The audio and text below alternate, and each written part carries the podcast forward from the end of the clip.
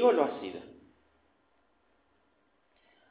Quiero que hoy me presten toda su atención a lo que tengo que decirles de parte del Señor. Empezaré por el título del sermón para que puedan entender en la dirección en la que quiero ir.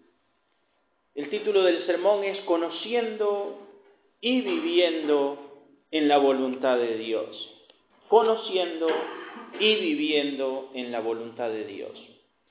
La historia del pueblo de Israel en el periodo que venimos viendo, en el periodo de los jueces, nos ha dejado en evidencia una gran verdad que se sigue sosteniendo y repitiendo hasta el día de hoy, más de tres mil años después del día de los jueces. ¿Cuál es esa verdad? La verdad es que hay una diferencia entre conocer la voluntad de Dios y hacerla. Que hay una gran diferencia entre conocer y hacer la voluntad de Dios. Antes de ir al libro de jueces, quiero que me acompañen al Evangelio de Lucas, el capítulo 12. Voy a leer solamente dos versículos de este pasaje a manera de introducción e iremos al libro de los jueces. Jesús está hablando con la multitud acerca de la importancia de ser vigilantes, de esperar en el Señor. Pero va a terminar su sermón, porque Pedro le pregunta, Señor, eso que estás diciendo, esa parábola, ¿es para ellos o es para nosotros? ¿Es para los que no te siguen o es para nosotros, para los que te seguimos? Y el Señor va a decir y va a terminar en esta parábola del siervo infiel de esta manera, versículo 47 de Lucas 12. Aquel siervo que conociendo la voluntad de su Señor no se preparó ni hizo conforme a su voluntad, recibirá muchos azotes y subraye el muchos y azotes también. Mas el que sin conocerla hizo cosas dignas de azotes, será azotado poco. Porque a todo aquel a quien se le haya dado mucho, mucho se le demandará, y al que mucho se le haya confiado, más se le pedirá. ¿Qué significa esto? Significa que nosotros debemos ser conscientes de una gran verdad. ¿Cuál es esa verdad? Jesús dice que hay gente, versículo 48, que sin conocer la voluntad del Señor, la hace, ¿no? O no la hace, dice, sin conocerla, no la hizo, va a ser azotado, va a sufrir las consecuencias, pero va a tener una cantidad de azotes menor que la que ha de tener aquel que sabiendo lo que tenía que hacer, decidió no hacerlo. Jesús dice, si no sabías lo que tenías que hacer y no lo hiciste, las consecuencias están igual. Lo voy a llevar a otro, a otro ejemplo. A nosotros, en nuestro sistema legal, no se nos disculpa por no conocer las normas. Las normas están, las reglas están hechas. Y es el deber del ciudadano conocerlas, aunque nadie nos las enseñe. Usted puede ser un ignorante, una persona que no ha leído nunca un libro, que no sepa ni siquiera leer. Eso no lo excusa ante la ley por no saber lo que tenía que hacer. Usted debe saberlo, eso es lo que dice la ley. Si no lo sabía o no, la consecuencia es la misma. Nadie puede alegar ignorancia para disculparse de haber desobedecido la norma. Ahora, cuando un funcionario cuando una persona que, por ejemplo, ha sido elegida a un cargo de funcionario público, que tiene un bagaje de conocimiento importante, un abogado, un ilustrado, decide desobedecer la norma, su castigo es grave, porque ya incumple en mala praxis, en conocimiento que no utilizó y es ahí donde a veces los juicios se agrandan. Repito, no significa que la ignorancia lo libre a uno de la pena, pero la pena se puede agravar cuando había conocimiento, mala praxis. Sabías lo que tenías que hacer y lo hiciste mal. El ejemplo que vamos a ver en esta mañana lo vamos a hallar en jueces capítulo 6. Vamos a continuar con la historia del juez Gedeón, que como les he dicho es el personaje central del libro de los jueces. Por eso el Señor, a diferencia de otros jueces a los que le dedicó incluso en el caso de Sangar un solo versículo, a Josué le va a dedicar como mínimo tres capítulos. Hoy vamos a ver los versículos que van del 33 en adelante. No vamos a terminar con Gedeón hoy, con Gedeón hoy, pero yo quiero mostrarles algunos errores que él cometió y aciertos obviamente sobre cómo conocer la voluntad de Dios, porque creo que nosotros estamos propensos a cometer los mismos errores o los estamos cometiendo, pero también hoy tenemos la posibilidad de empezar a tomar los mismos aciertos. En primer lugar, permítame mostrarle que el primer error que él tuvo fue dudar sobre la voluntad revelada de Dios. Versículo 36, que es donde nos habíamos quedado.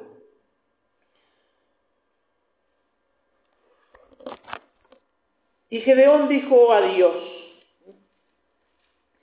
si has de salvar a Israel por mi mano, como has dicho, he aquí yo pondré un vellón de lana en la era, y si el rocío estuviera en el vellón solamente, quedando seca otra, toda la tierra, entonces entenderé que salvarás a Israel por mi mano, como has dicho. Y aconteció así pues, que se levantó a la mañana, exprimió el vellón y secó y sacó de él el rocío, un tazón lleno de agua. Mas Gedeón dijo a Dios, no se encienda tu ira contra mí, si aún hablare esta vez, solamente probaré ahora otra vez con el vellón. Te ruego que solamente el vellón quede seco y el rocío sobre la tierra. Y aquella noche Dios lo hizo así. Así solo el vellón quedó seco y en toda la tierra hubo rocío. Quiero que recordemos un poco la historia por si alguien la está olvidando. El pueblo está oprimido por los madianitas.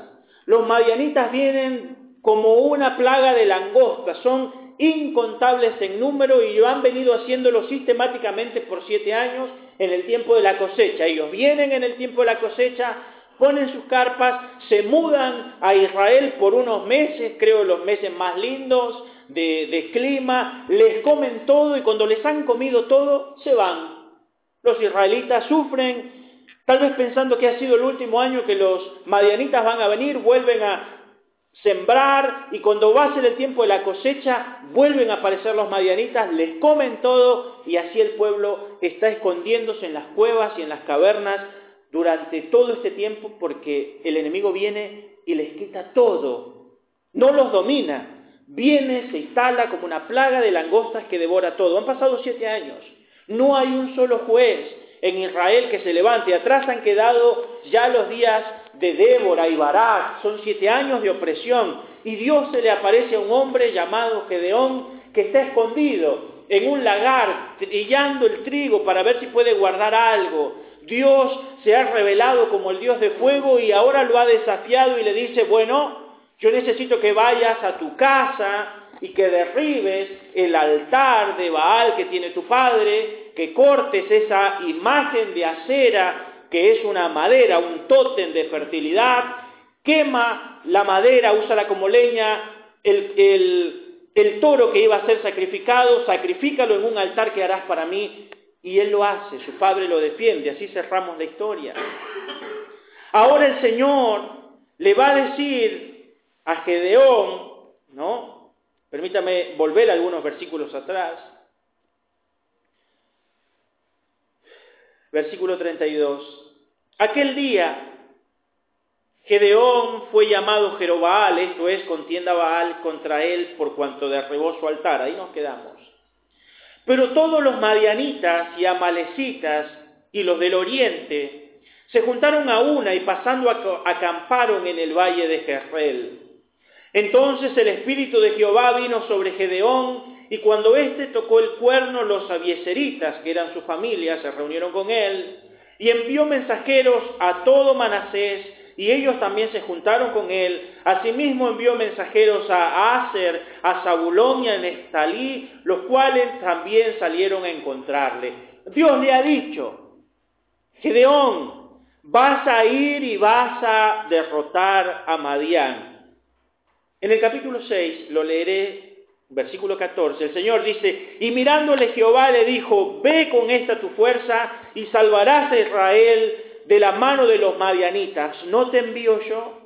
En el versículo 16 de ese mismo capítulo, el Señor le dice, Jehová le dijo, ciertamente yo estaré contigo y derrotarás a los madianitas como a un solo hombre, o como dice el texto hebreo, con un solo golpe. Ahora él está lleno del Espíritu Santo, ha hecho sonar trompeta y han venido su tribu, han venido otras tribus, se han juntado con Él, Él está listo, pero empieza su oración en el versículo 36 diciéndole al Señor, si has de salvar a Israel por mi mano, y luego él mismo confiesa lo que ya sabe, como has dicho. Y este es el primer gran problema que nosotros tenemos hacia la voluntad del Señor. ¿Será que es así? ¿Será, Señor, que puedes hacerlo? ¿Será que vas a salvar a Israel por mi mano, como has dicho? ¿Será, será, será? Hermano, acabamos de cantar una canción que puede ser la más grande afirmación de fe o puede ser la más grande mentira que hayamos dicho hoy al Señor en todo el tiempo que hemos cantado.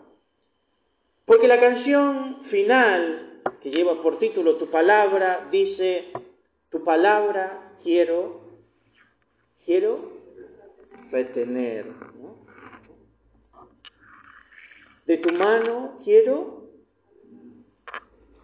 en tu presencia quiero. Ok. ¿O fue la declaración de fe más hermosa que hicimos hoy? ¿O fue la mentira más grande que le, le dijimos al Señor en su propio rostro? Porque hoy ustedes se van a ir con el desafío yo los expondré y me expondré a mí mismo, de que pongamos en práctica esta canción, de que digamos, vamos a hacer caso a su palabra, porque la queremos retener, se lo dijimos en adoración. O si no, nos iremos y diremos, bueno, che, estuvo buena que la cantáramos, eh, la prédica mm, más o menos, y hagamos todo lo que queremos fuera de la escritura. Esto es lo que está haciendo Gedeón.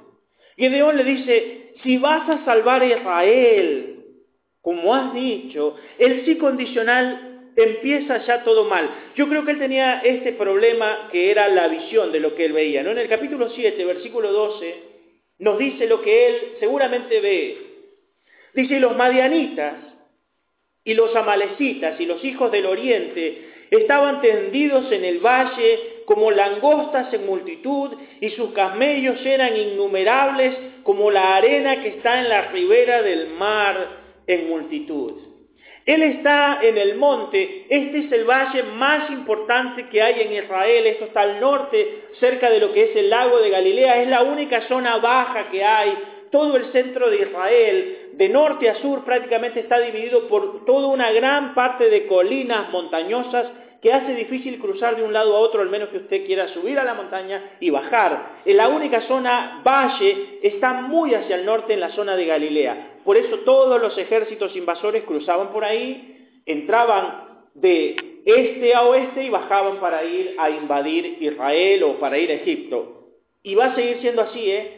La batalla de Armagedón va a ser lo mismo van a entrar por el norte, por esa zona, se lo digo porque la Biblia lo dice, y se van a juntar en este mismo lugar que se llama el Valle de Jezreel, o Valle de Megido, o Valle de Armagedón. Es el único lugar en Israel donde se puede poner una multitud innumerable de gente, de carros, de tanques, diríamos hoy, para pelear. Es un valle sorprendente no hay árboles, es todo liso, es maravilloso, como una vista espectacular, pero es un campo, de batalla formidable, tan formidable que Napoleón Bonaparte dijo, en este lugar, sin duda, se peleará la más grande de las batallas que el mundo tenga.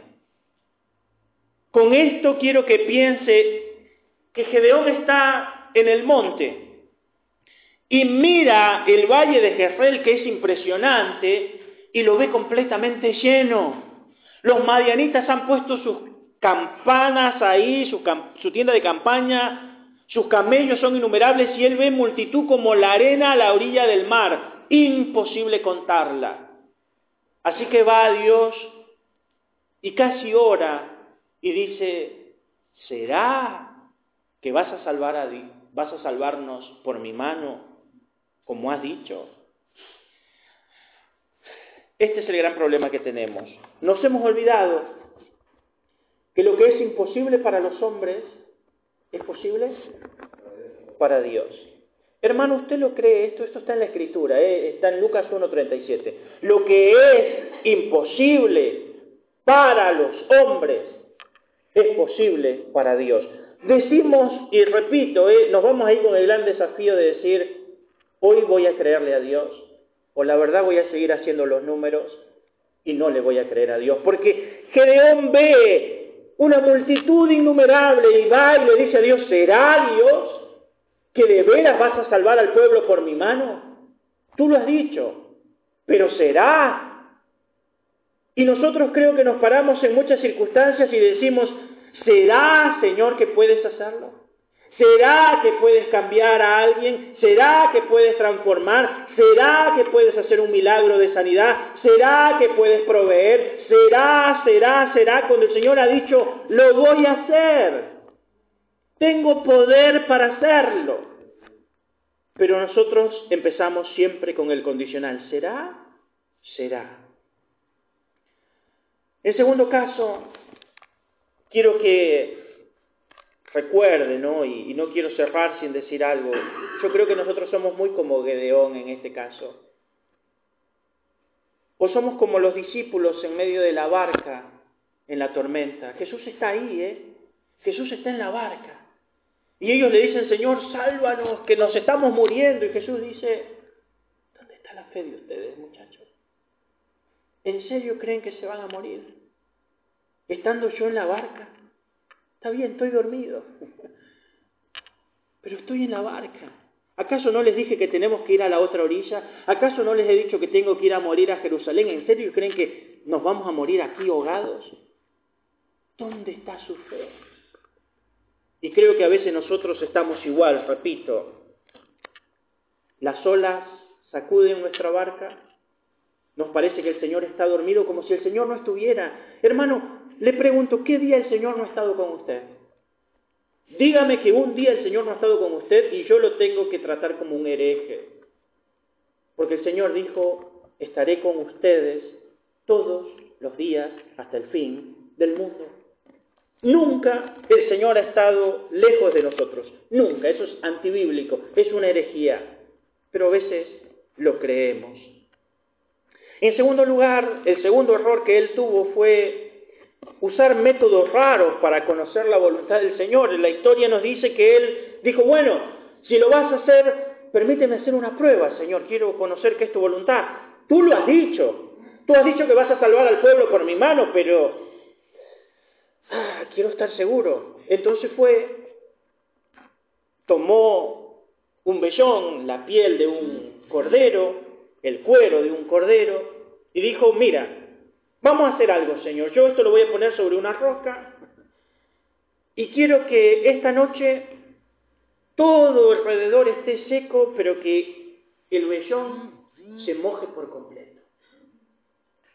A la mañana se levanta, va a ver su examen y todo está seco, es un día seco, no ha habido humedad, no es que se levantó todo escarchado, está todo seco y el vellón él lo toca y está húmedo. Así que lo exprime y saca un tazón lleno de agua. Y a pesar de que había sido él el que había propuesto esa forma para comprobar la voluntad de Dios, dice en el versículo 39, mas Gedeón dijo a Dios, no se encienda tu ira contra mí, si aún hablaré esta vez, solamente probaré ahora otra vez con el vellón, te ruego solamente que el vellón quede seco y el rocío sobre la tierra. Yo creo que él se va a su casa y piensa, dice, y la verdad que no es muy milagroso si se humedeció el vellón y todo lo demás está seco. Un milagro sería que todo esté mojado, mojado, mojado y el vellón esté seco. Dice, creo que me confundí de prueba. Así que dice, Señor, no te enojes conmigo, vamos a repetir el análisis. Quiero que todo esté mojado y el vellón esté seco. Y a la mañana siguiente viene y está todo mojado. Ha sido una noche húmeda, húmeda, húmeda, todo mojado. Y cuando llega, toca el vellón, el vellón está seco, seco, seco. Y uno diría, porque créame que hay gente que para conocer la voluntad de Dios hace cada cosa. Me anoté algunos ejemplos, cosas que yo he oído que le puedo asegurar que para nada tienen que ver con la voluntad de Dios y cómo la comprobamos. Lo primero, yo he escuchado gente, a mí me han dicho, pastor, estaba orando por un trabajo y justo me llamaron para un trabajo los domingos. Y uno dirá, uh, hermano, justo el Señor contestó tu oración y te mandó un trabajo del cual Él ya te ha dicho que tú no puedes ir. Porque la Biblia dice que tú no te puedes dejar de congregar. Entonces no me digas que Dios te mandó ese trabajo porque no te lo mandó. Te podría casi hasta asegurar que te lo mandó el diablo. Pero pastor, yo necesito trabajar. Tienes toda la razón. Necesitas trabajar. Pero no, no significa que puedes suplir tu necesidad de cualquier manera. No de cualquier manera. Así que eso no es la voluntad de Dios. Otra vez, no, esto va a pasar porque el apóstol o el profeta me dijo esto de parte de Dios. Muy de moda hoy. Hermano, el Señor no necesita decirte nada por medio de un apóstol ni de ningún profeta. Lo que ya quería decirte, ya te lo dijo por medio de su palabra. Así que si vos estás esperando que de pronto, que no va a pasar nunca, ¿eh? en este lugar, mientras yo sea el pastor, no va a pasar nunca, pero que un día venga un profeta, si se te ocurre ir a otro lugar, ¿no? Y te diga, de parte del Señor te digo esto, estás perdiendo tiempo. Estás perdiendo tiempo. Otras veces he escuchado gente que me dice, pastor, yo sentí esto, sentí aquello, como si la vida de fe se tratara de sentir lo que sentimos. ¿no? Yo hice porque sentí, Hermano, nuestros sentimientos son engañosos y nos pueden llevar en el camino equivocado. Otras veces he escuchado gente que me ha dicho, bueno, si el Señor permitió que pasara es por algo, tal vez era su voluntad. Hermano, súbase a su auto, póngale 130, cierre los ojos y diga, Señor, si es tu voluntad, yo no me voy a chocar con nada. Y siga así, se va a estrolar contra algo. Y uno va a decir, bueno, la voluntad del Señor era, porque si el Señor no hubiese querido que me, estrolara, hubiese limpiado el camino, hubiese movido los autos y yo... Hermano, no todo lo que el Señor permite es su voluntad. Mucho de lo que el Señor permite no lo es. Así que no crea que porque el Señor permitió que pasara algo, eso era su voluntad. ¿Mm? A veces estamos como Gedeón diciendo, si pasa esto o aquello, sabré que es la voluntad de Dios. Hace poco hablaba con alguien que me dijo, mira, me postulé para la Green Card. La Green Card es el sorteo que hace la Embajada de Estados Unidos para darle a uno la ciudadanía norteamericana. Si usted entra en el sorteo y a usted le dan la ciudadanía norteamericana, usted tiene que viajar ese año a Estados Unidos y quedarse en Estados Unidos por dos o tres años para reafirmar la ciudadanía. Entonces me dice, mira, me postulé para la ciudadanía, tengo mi familia en Estados Unidos, hablé con la iglesia y la iglesia eh, me va a ordenar al pastorado en tanto salga la, green card, me dice. Así que si sale la green card yo voy a entender que es la voluntad de Dios que yo me vaya a Estados Unidos y la iglesia va a entender que me tiene que ordenar antes que me vaya. Bueno, llegó el día del sorteo pregunto, ¿y cómo te fue? Me dice, no salí sorteado para la Green Card. Señor, no quería. La semana siguiente me dice, lo charlé con la iglesia y ahora la iglesia no me va a ordenar el pastorado. Hermano, hay cosas que no pasan y no significa que no sea la voluntad de Dios. Es como el hermano iluso por ser bueno, que va y dice, bueno, sí, yo voy a, jugar a la lotería a ver si es que Dios me la da. Hermano, si es la voluntad de Dios, a este numerito me voy a volver millonario. Por favor, no juguemos con el Señor a si pasa o no pasa, era la voluntad de Dios. Otra vez tristemente escucho esto.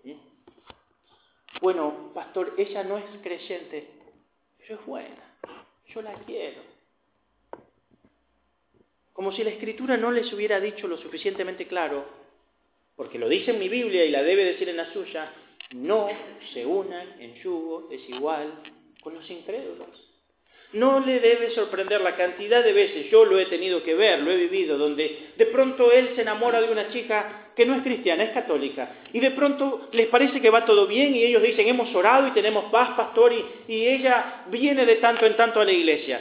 Y luego un día aparece, nos vamos a casar, y el sueño de ella era casarse por la iglesia católica. Él, creyente toda su vida, le quiere cumplir el sueño a su esposa. En la iglesia católica no te puedes casar si no te has bautizado antes si no has hecho la confirmación. Así que él de pronto tiene que bautizarse, hacer la confirmación, la primera comunión para casarse con ella. Y bueno, creen que han solucionado el problema hasta que llega el primer hijo y ella le dice, quiero bautizarlo como católico y él dice, yo no creo eso, pero mi familia sí lo cree, así que quiero bautizarlo como católico. Y empiezan los líos y sabe, siempre va a haber líos cuando hacemos algo que no es conforme a la voluntad del Señor siempre va a haber líos. Él intenta comprobar la voluntad de Dios. Yo creo que Dios desciende al nivel de Gedeón y dice, bueno muchacho, vos no entendés nada, pero mira, yo he decidido usarte y esta vez voy a hacer lo que tú quieres. Porque noten lo que Gedeón está haciendo. Gedeón está haciendo algo que va a hacer a Dios obrar de manera milagrosa simplemente para que Él entienda que tiene que hacer lo que Dios ya ha dicho que iba a hacer. Hermano, en relación a hacer la voluntad del Señor usted no necesita doble, triple prueba. Si está escrito, hágalo. ¿Qué más tiene que hacer el Señor? Ay Señor, si lo vas a hacer, si dice tu palabra aquí, ah, que venga el pastor y me, me, lo, me lo recalque. Como me dijo una vez una hermana, me dice, me lo has confirmado de parte del Señor con lo que acabas de decir. Si usted necesita confirmación, entonces Dios no se lo dijo. ¿Eh? Me acuerdo cuando en una ocasión estábamos en la iglesia en Capital y el grupo de damas había invitado a una predicadora que era una profeta. Iba a ser una reunión importante, yo estaba ahí, era uno de los pastores de la iglesia, uno de los del equipo pastoral y y de pronto esta pastora hacia el final llama y me dice, vos, pastor, ven, ven, ven, ven. Estábamos en pleno, en pleno culto. ¿eh? Yo, bueno, paso ya, estoy. Entonces me dice al oído, dice, Dios te dice que te entrega a la iglesia boliviana. A mí el Señor no me había dicho nada nunca. Nunca me había dicho, mira, vas a ser el próximo pastor, se van a ir todos. Nunca el Señor me había dicho nada, pero se ve que a ella se lo había dicho. Al año siguiente me fui de la iglesia. ¿Eh? Al año siguiente yo me fui de la iglesia porque el Señor me dijo, quiero que te vayas, te necesito en Ituzaingó. Yo, tiene, usted y yo tenemos que entender, maneras extrañas no. Cuando Dios quiere decirle algo se lo va a decir. Y se lo va a decir con tal claridad que usted no va a tener duda. Permítame avanzar y ir hacia el final. Él va a aprender a confiar en la voluntad de Dios y yo quiero que usted aprenda también cómo confiar en la voluntad de Dios. Permítame leer capítulo 7, versículo 1 al 8. Levantándose pues de mañana, Jeroboal, el cual es Gedeón, y todo el pueblo que estaba con él, acamparon junto a la, fuente de Arot, y tenía el campamento de los madianitas al norte, más allá del collado de Moré en el valle. Y Jehová dijo a Gedeón, el pueblo que está contigo es mucho para que yo entregue a los madianitas en su mano. No sea que se alabe Israel contra mí diciendo, mi mano me ha salvado. Ahora pues haz pregonar en oídos del pueblo diciendo, quien tema o se estremezca, madrugue y devuélvase desde el monte de Galaad. Y se devolvieron de los del pueblo veintidós mil y quedaron diez mil. Y dijo Jehová Gedeón, aún es mucho pueblo, llévalos a las aguas y allí te los probaré, y del que yo te diga, vaya este contigo, irá contigo, mas de cualquiera que yo te diga, ese no vaya contigo, el tal no irá. Entonces llevó al pueblo a las aguas y Jehová dijo a Gedeón, cualquiera que lamiere las aguas con su lengua como lame el perro, aquel pondrás aparte, y asimismo cualquiera que se doblare sobre sus rodillas para beber. Y fue el número de, los que lamieron llevando el agua con su mano a la boca trescientos hombres. Y todo el resto, el resto del pueblo se dobló sobre sus rodillas para beber las aguas. Entonces Jehová dijo a Gedeón, con estos trescientos hombres que lamieron el agua, los salvaré y entregaré a los madianitas en tu mano, y váyase toda la demás gente, cada uno a su lugar. Él empieza con 30.000 soldados, 30.000 han respondido al llamado. El enemigo está enfrente incontable como la arena del mar. Yo me imagino que Gedeón vio esto y esa mañana o esa noche debió haber dicho, Señor, son incontables los madianitas. Nosotros somos 30.000. Multiplícanos. Multiplícanos. Danos más fuerza. Manda tus ángeles, no sé. Es lo que yo oraría. Y esa mañana el Señor dice, Gedeón, son muchos. Son muchos ustedes. Treinta mil es mucha gente. Vamos a hacer algo. Lo primero es que quiero que entiendas que tiene gente que necesita ser filtrada. El Señor había dicho en Deuteronomio 28, en las reglas de la guerra, léalo luego, el Señor dijo, cuando vayas contra un pueblo fuerte, que sea mayor que tú, sea numeroso, se pondrá el sacerdote enfrente y arengará al pueblo. Luego el jefe militar se pondrá y dirá esto, si hay alguien que tiene temor, si hay alguien de corazón apocado, váyase a su casa, no venga a pelear. Si hay alguien que recién se ha casado, váyase a su casa, no sea que se muera. Si hay alguien que recién ha sembrado su tierra, váyase, no sea que se muera. Si hay alguien que recién ha tenido hijos, váyase, no sea que se muera. Y que se vayan, quédate con los menos. Y con esos menos yo salvaré al pueblo. Eso dice Deuteronomio capítulo 20. Léalo luego, del 1 al 8. Pero el énfasis está en que el Señor había dicho, si hay alguno que teme, que se vaya, que no esté en medio del campamento, no sea que su corazón apocado transmita miedo a los demás. Así que el Señor le está recordando la palabra que Él ha dicho y los va a filtrar por medio de la palabra. Ve y diles, como está escrito, Deuteronomio 38, si alguno tiene miedo, váyase. Habían 30.000 hombres. ¿Cuántos tenían miedo, dice la Biblia? 20.000 tenían miedo. Veinte mil tenían miedo, habían venido a pelear. Pero creo que cuando todos vieron desde el monte una multitud incontable, dijeron, acá vamos a morir. Así que cuando él dijo esto, veinte mil se fueron. Se quedó con diez mil. He ahí donde yo creo que él debe haber dicho, Señor, te pedí que nos multipliques, no que nos dividas.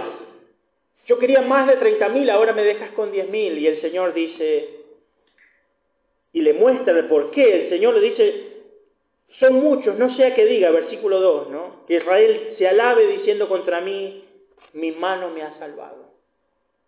Hermano, el Señor nos quiere humildes, ¿eh? no arrogantes. A veces uno se pregunta, pastor, ¿por qué el Señor permite que pasemos pruebas de escasez? Porque el Señor quiere que aprendamos que Él nos basta.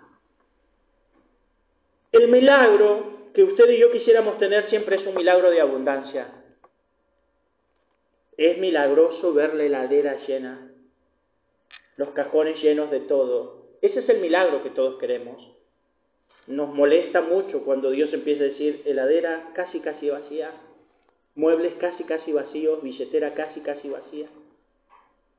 ¿Se imaginan si el Señor nos dijera en este momento, mira, Mariano, tienes mucha plata ahorrada. Te voy a quitar el 60% de lo que tienes. Oh, Señor, estábamos bien así. No nos gusta que el Señor empiece a sacar lo que sobra. Dice, luego el Señor dice, todavía son muchos, diez mil son muchos, vamos a hacer otra prueba. Mándalos a que vayan a beber al arroyo que está delante. Los que se arrodillen y beban, los vas a poner a un lado. Y los que no se arrodillen, sino que simplemente se inclinen, metan la mano en el agua y lleven su mano a la boca y, tomen el agua como lo hace el perro. La, esa es la forma, ¿no? Unos se iban a, postrar y a meter la cabeza al arroyo, otros simplemente iban a bajar la mano y ir subiendo el agua, ir subiendo el agua hacia su boca. Dice, sepáramelos. Y de los que hicieron esto, simplemente traer el agua a su boca fueron 300. Y el Señor dijo, con estos 300 te vas a quedar. Son suficientes. Son suficientes. Usted no necesita ser gran matemático para saber que del 100% que tenía, 30.000, el Señor lo dejó con el 1%. El 1% alcanza. El 1% alcanza. Permítame decirles algunas cosas que la Biblia enseña. En Dios es mejor dar que recibir. Eso dice su Biblia, lo dice la mía. Todos queremos recibir, pero en Dios es mejor dar que recibir. En Dios, el que quiere ganar su vida, ese pierde. Pero el que pierde su vida por causa del Señor, ese la gana. En Dios, los últimos son los primeros y los primeros postreros. Así que ser último en Dios no está mal. En Dios es bendición pasar por pruebas, ser odiados y ser perseguidos. Gozaos, dice el Señor, cuando se hallen en diversas pruebas, porque la prueba de vuestra fe produce paciencia en Dios. 90 es mejor que 100. Porque Él nos dice, dame mi parte.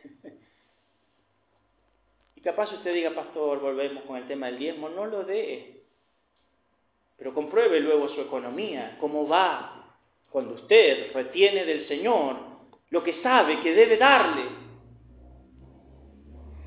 Pruébelo por lo menos. Diga, pastor, mire, yo voy a confiar en el Señor. Y voy a dar lo que el Señor dice, confiando en Él. La verdad que 100 me parece mejor que 90. Pero el Señor a Gedeón no le dejó el 90, le dejó el 1% como suficiente. En Dios llorar es mejor que reír. Bienaventurados los que lloran, porque ellos serán consolados. Ay de los que ahora ríen, porque más tarde llorarán. En Dios la pobreza es mejor que la riqueza. Bienaventurados los pobres, porque ellos serán saciados. Ay de los ricos, porque vuestras riquezas son perecederas, se pudren, dice el Señor. Hermano, creo que nosotros hoy tenemos una gran oportunidad de cerrar la brecha, la distancia entre conocer la voluntad de Dios y vivirla.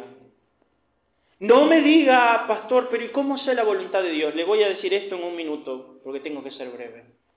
La mejor manera de conocer la voluntad de Dios es ir a la Biblia. Ahí usted no le puede pifiar, porque escrito está cómo debemos vivir. Cada vez que usted no vive conforme a la escritura, algo sale mal, algo no funciona, algo se rompe y luego tenemos dolor. Así que debiéramos vivir a la luz de la Biblia. Segunda manera de conocer la voluntad de Dios. Júntese con gente espiritualmente madura, que tenga la suficiente validez bíblica, moral, para decirle a usted cuál es la voluntad de Dios aunque a usted no le guste. ¿Sabe por qué cada vez menos gente quiere hablar con el pastor sobre sus asuntos? No porque crea que el pastor se lo va a contar a los demás, sino porque sabe que el pastor le va a decir, eso que estás haciendo no agrada al Señor. Yo no hablé con usted porque ya sabía lo que me iba a decir, me dijo una vez alguien. Y sí, para eso soy tu pastor, para decirte lo que es la voluntad de Dios. Te guste o no te guste, mi trabajo no es decirte lo que te gusta. Es decirte lo que Dios ha dicho y es lo que te va a salvar la vida mañana, lo que va a salvar tu familia, lo que va a salvar tu salud, tu economía. Tengo que hacerlo. Esas son mínimamente las dos maneras que tienes. El gran error es que los chicos, en vez de hablar con los grandes y viejos, maduros, espirituales, charlan con otros chicos. Y a veces nos juntamos con gente que ha cometido o hace lo mismo malo que hacemos para tener una voz que avale lo malo que queremos hacer. Y empezamos a juntarnos con gente que va a decirnos lo que queremos oír. Hermano, si su matrimonio se está por romper, no vaya a pedirle consejo a alguien que ya rompió dos matrimonios. Vaya y hable con alguien que a pesar de las luchas siga adelante con su matrimonio. Él le dirá cómo. Le dirá que no es fácil. Le dirá que demanda mucha oración, perdón, paciencia. Pero vale la pena. Vale el esfuerzo. Quiero cerrar, debo cerrar, no, no me alargaré más, pero le voy a decir algunas cosas que si no las digo, no habré cumplido mi propósito con este sermón. Pastor, ¿Es la voluntad de Dios que yo no venga a la iglesia? No. Porque escrito está, no dejando de congregarse, como algunos tienen por costumbre. ¿Sabe por qué digo esto?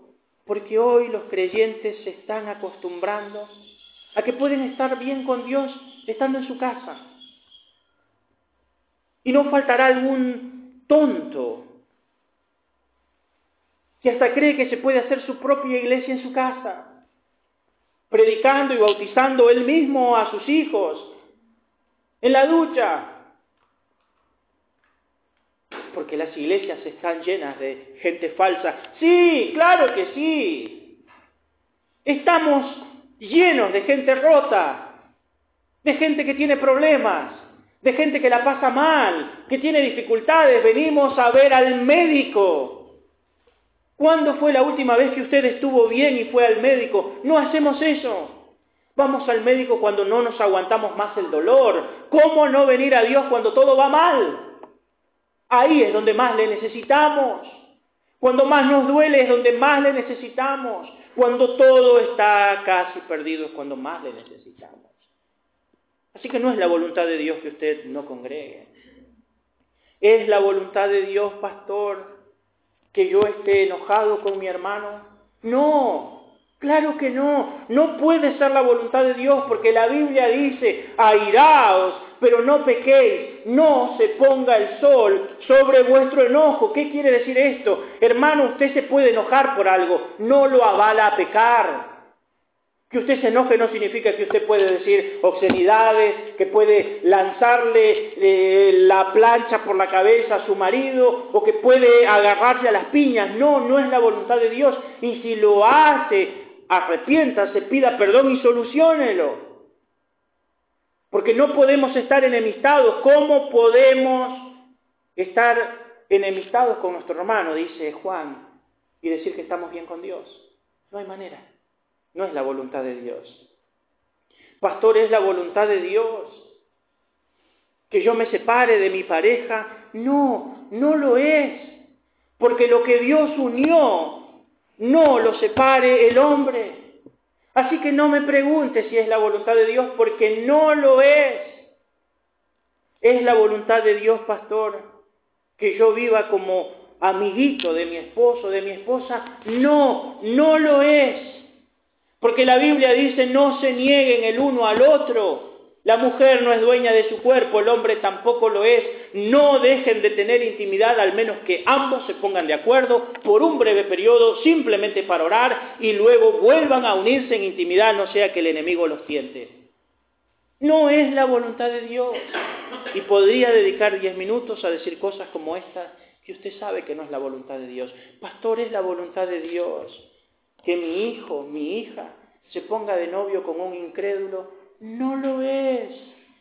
No se unan en yugo desigual con los incrédulos, no lo es. Ay, pero en la iglesia no hay chicos, claro, en el barrio tampoco hay trabajo y yo no voy a saltar bancos por eso. No digamos que porque no hay, eso habilita que hagamos algo mal. Pero pastor, ¿no le parece que es un poco anticuado, hermano? Anticuado. Anticuado es el pecado.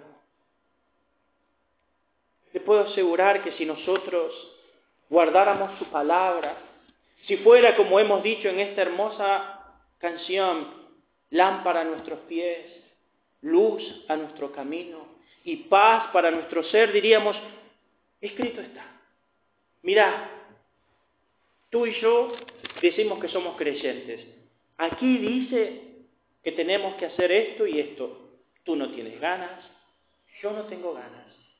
Pero Dios dice que su bendición viene por hacer esto.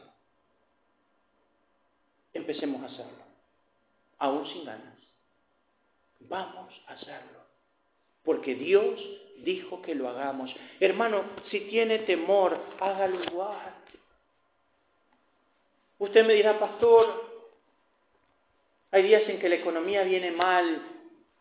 ¿Cómo hago para ofrendar? Ofrende, hermano. Y créale a Dios que Él tiene poder para multiplicar lo poco que usted tiene. ¿O no es eso lo que ha dicho la Biblia muchas veces? ¿Usted cree que Dios no multiplica panes, peces? ¿Que no puede mandarle cuervos a que le den carne? ¿Que no puede hacer que le lluevan codornices? ¿Dios tiene problema acaso de economía? No los tiene. Nosotros tenemos el problema con soltar. Vaya y solucione lo que tenga que solucionar bíblicamente. Vaya y solucionelo. No tengo ganas. Solucionelo con el Señor. Le puedo asegurar que la única manera de tener paz y de ver la gloria de Dios es haciendo su voluntad. El domingo próximo, si el Señor lo permite, vamos a ver la gran victoria que Dios le dio a Gedeón. Cómo 300 hombres vencieron a una multitud innumerable. Y cuando usted vea el milagro va a decir, vale la pena confiar en el Señor. Hermano, cuando usted y yo confiamos en el Señor, una seguridad puede tener. Dios nunca nos va a defraudar. No hay nadie que haya confiado en el Señor y que diga el Señor me defraudó. No lo hay, porque Dios no defrauda a nadie. Pero sí conozco gente que dijo, voy a hacerlo a mi manera y no a la voluntad de Dios y se autodefraudaron no caminemos conforme nuestra voluntad. Así que usted ya conoce la voluntad de Dios. No me salga luego con que quiera hacer otra cosa, porque yo no puedo hacer más que decirle la voluntad de Dios. Oramos, pedimos la bendición del Señor.